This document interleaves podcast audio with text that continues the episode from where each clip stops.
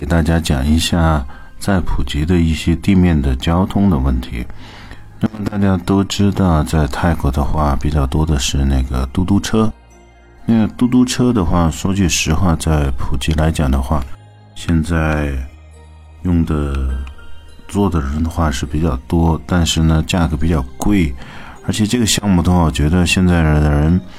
可能也非常清楚，中国人的话都喜欢去尝试一些新鲜的事物。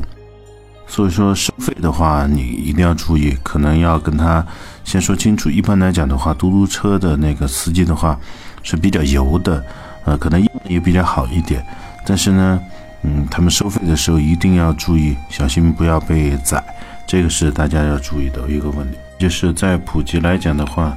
一般来讲，那个就是前往一些旅游的景点啊，包括范多奇、Fantastic，以及去看人妖的话。都是包车的，就是你去的时候的话，买的门票里边其实是包含了那个从酒店前往那个景点的门票，所以说这一点的话，大家不用担心。只不过一定要注意的一个问题呢，就是一定要在约定的时间内到达那个和呃之前你提供给比如说旅行社的一些信息，比如你在酒店的哪个门，然后前台的话，一般来讲的话。啊，你都是要提前至少十分钟去到现场。除了那个嘟嘟车跟那个去去酒店的一些接送的中巴车以外的话，在当地其实还有出租车。那么有一些酒店的话，它是提供一些高级的车辆，比如说，呃，你在我们当时住的爱美，那那些的话，那些酒店的话，它其实提供那个。像丰田凯美瑞的这种车，其实也不算太贵，但是呢，你要注意的就是要跟他说清楚，呃，你是往返还是还是那个单程，嗯，比如说我们从爱美前往那个巴东的话，呃，公里公里数不算太多，可能五公里到六公里之间吧，嗯，然后车费的话，差不多人民币是在六十块钱左右单单程。那么，但是呢，相对来讲的话，贵可能贵一点，但是服务是非常好的。那如果你是预定那个双程的话，你可以在那儿就是跟司机说好，比如说你去吃个饭，嗯，你在那儿，然后几点钟，然后他又回到那个地方，到时候来接你。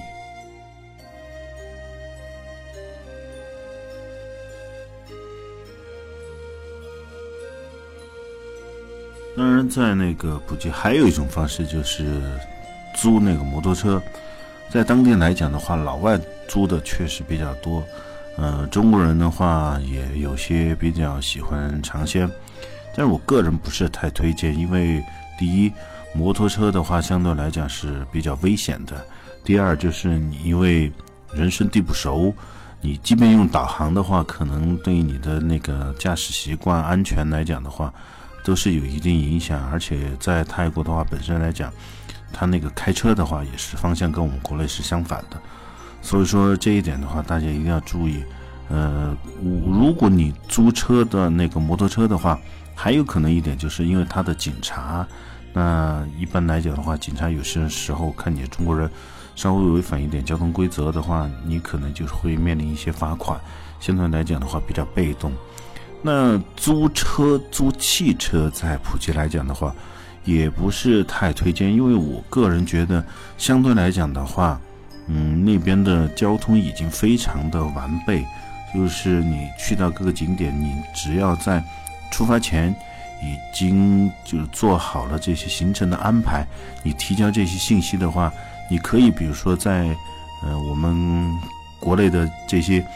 知名的几个旅游的网站上提供这些信息的话，它都是能够给你来那个接送的。而且如果说你临时有一些决定的话，嗯，一般来讲本地的话也有，就旅行社帮你安排的地接，而且是那个当地的这些中文服务，你可以跟他们去电话，然后他们帮你租车的话，我觉得这样相对来讲的话比较方便一点，因为我觉得。普吉嘛，本身来讲的话，是一个度假比较适合度假的地方，而不是一个观光的地方。所以说，我觉得对于大家来讲的话，能够在那边轻轻松松的去完成，呃，自己的度假的话，还是比较有意义一点。我个人感觉的话，在泰国的旅游的话，特别是在普吉度假的话，是比较轻松的一个项目。所以说，大家如果有什么疑问的话，可以在那个下面给我留言。如果我看到的话，以后的话有机会可以，嗯，回答一下大家的问题。那么泰国的话，我们就这一期就讲到这儿。下一期的话，我们讲，呃，另外一个目的地新西兰。